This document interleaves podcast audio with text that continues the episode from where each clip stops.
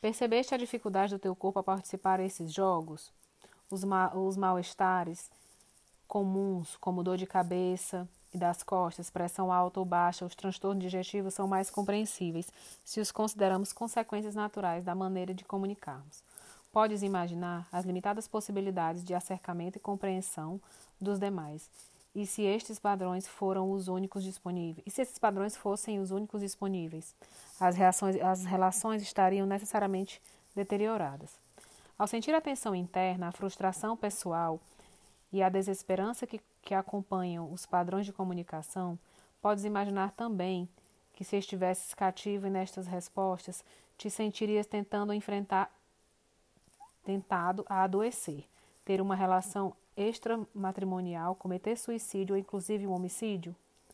Só evitarias atuar dessa maneira obedecendo normas rígidas que controlem teus impulsos. E é muito possível que ao inverter tua energia, investir tua energia no exercício dessa, destas normas, te submetas a um sofrimento innecessário. Falarei mais sobre as ditas normas no capítulo seguinte. Quase todas as pessoas que têm manifestado dificuldades para resolver os seus conflitos existenciais, problemas escolares, alcoolismo, adultério, o que seja, haviam estabelecido a comunicação em uma das quatro variantes limitativas. Se existem indivíduos que, que, que tenham tido êxito com essas respostas, não os conheço. Nunca insistirei suficiente que estes quatro estilos de comunicação se originam em uma panela vazia, nos sentimentos de baixa autoestima aprendidos na infância. Agora, podes ver com clareza como a tua panela se relaciona com a tua comunicação. Também podes te perceber dos atos dos, de, de, dos outros como se originam em suas comunicações. É como um carrossel.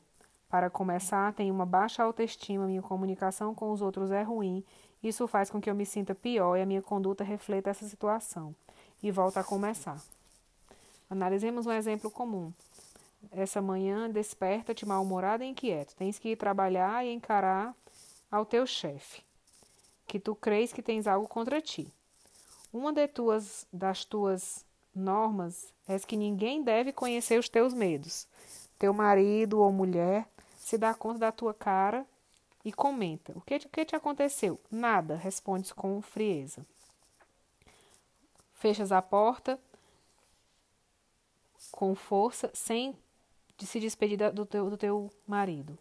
Não te das conta do efeito da tua conduta. Teu cônjuge está alterado e atua em consequência. Quando volta a casa, encontras uma nota em que te comunica que tem saído.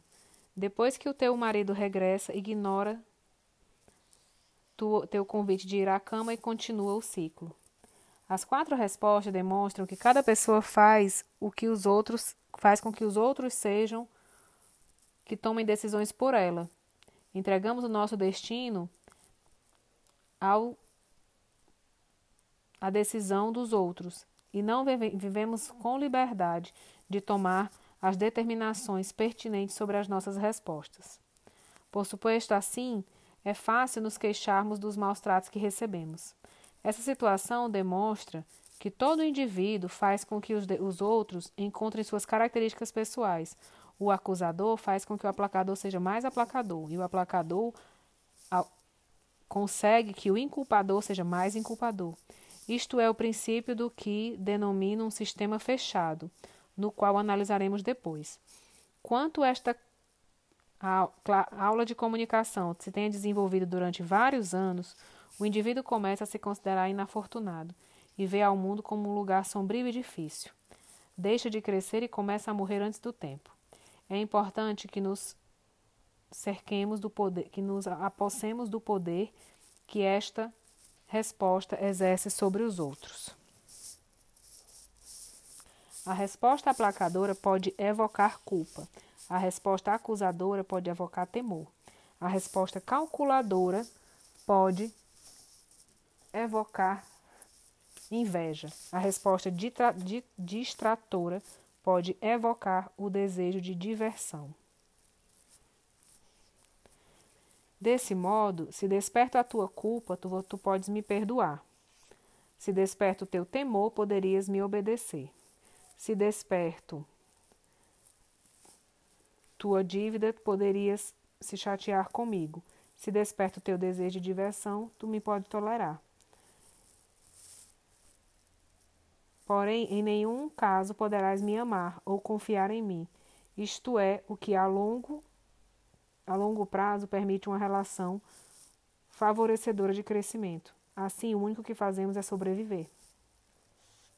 Considero que devemos analisar determinadamente esse ponto. Tenho conhecido muita gente que nunca, nunca compartilha abertamente seu interior. Talvez porque não sabem fazê-lo ou têm medo.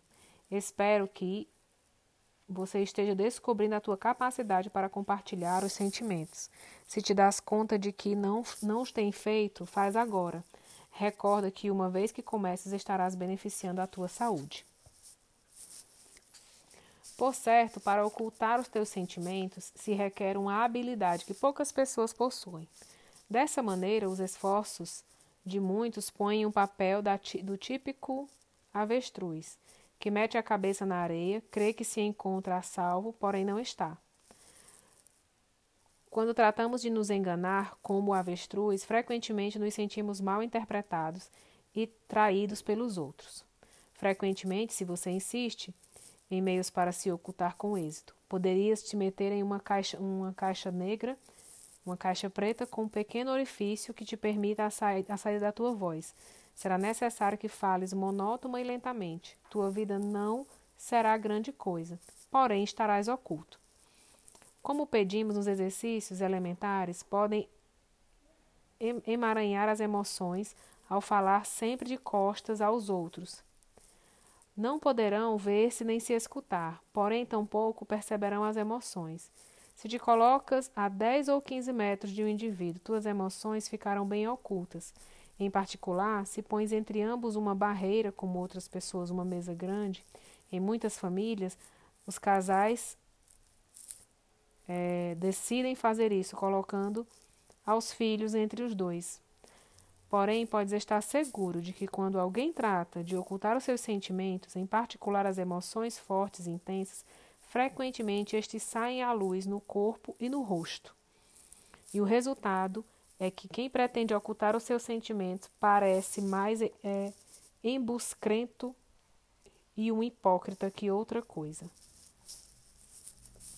Como mencionei, as quatro respostas que tenho experimentado são formas de ocultar ou disfarçar algumas partes da personalidade. É possível que aqueles que, que tenham feito isso durante muito tempo já não tenham consciência das partes restantes da sua persona. Que sais de maneira consciente pensem que é uma forma de sobreviver, ou talvez não conheçam outra saída. Na resposta aplacadora, o indivíduo oculta suas necessidades. Na resposta acusadora, oculta a necessidade que tem de outra pessoa. O calculador esconde as suas necessidades emocionais e a necessidade que tem dos outros.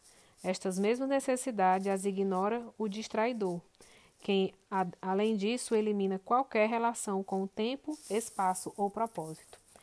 Assim, temos que estas são as, as, as courascas com que as pessoas ocultam suas emoções para que não se machuquem.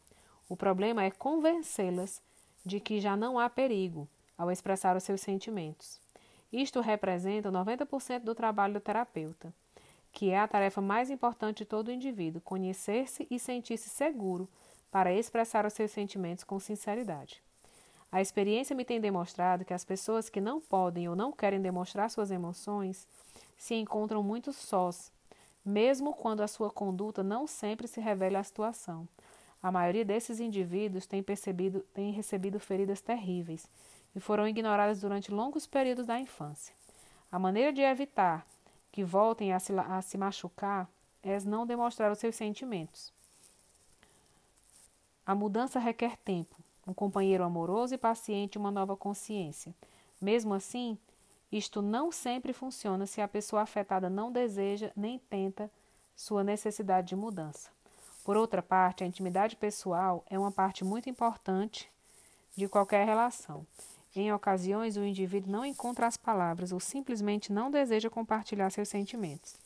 Em tal caso, pode dizer sem, sem dificuldades: Não quero dizer, ou, ou não encontro palavras para expressar.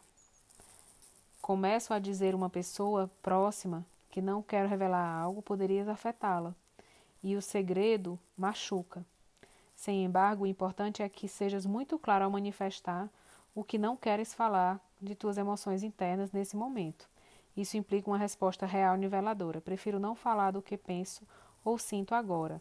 É uma atitude muito diferente de ocultar as emoções por trás de uma couraça. A expectativa de evocar a alma todo o tempo também pode resultar incômoda.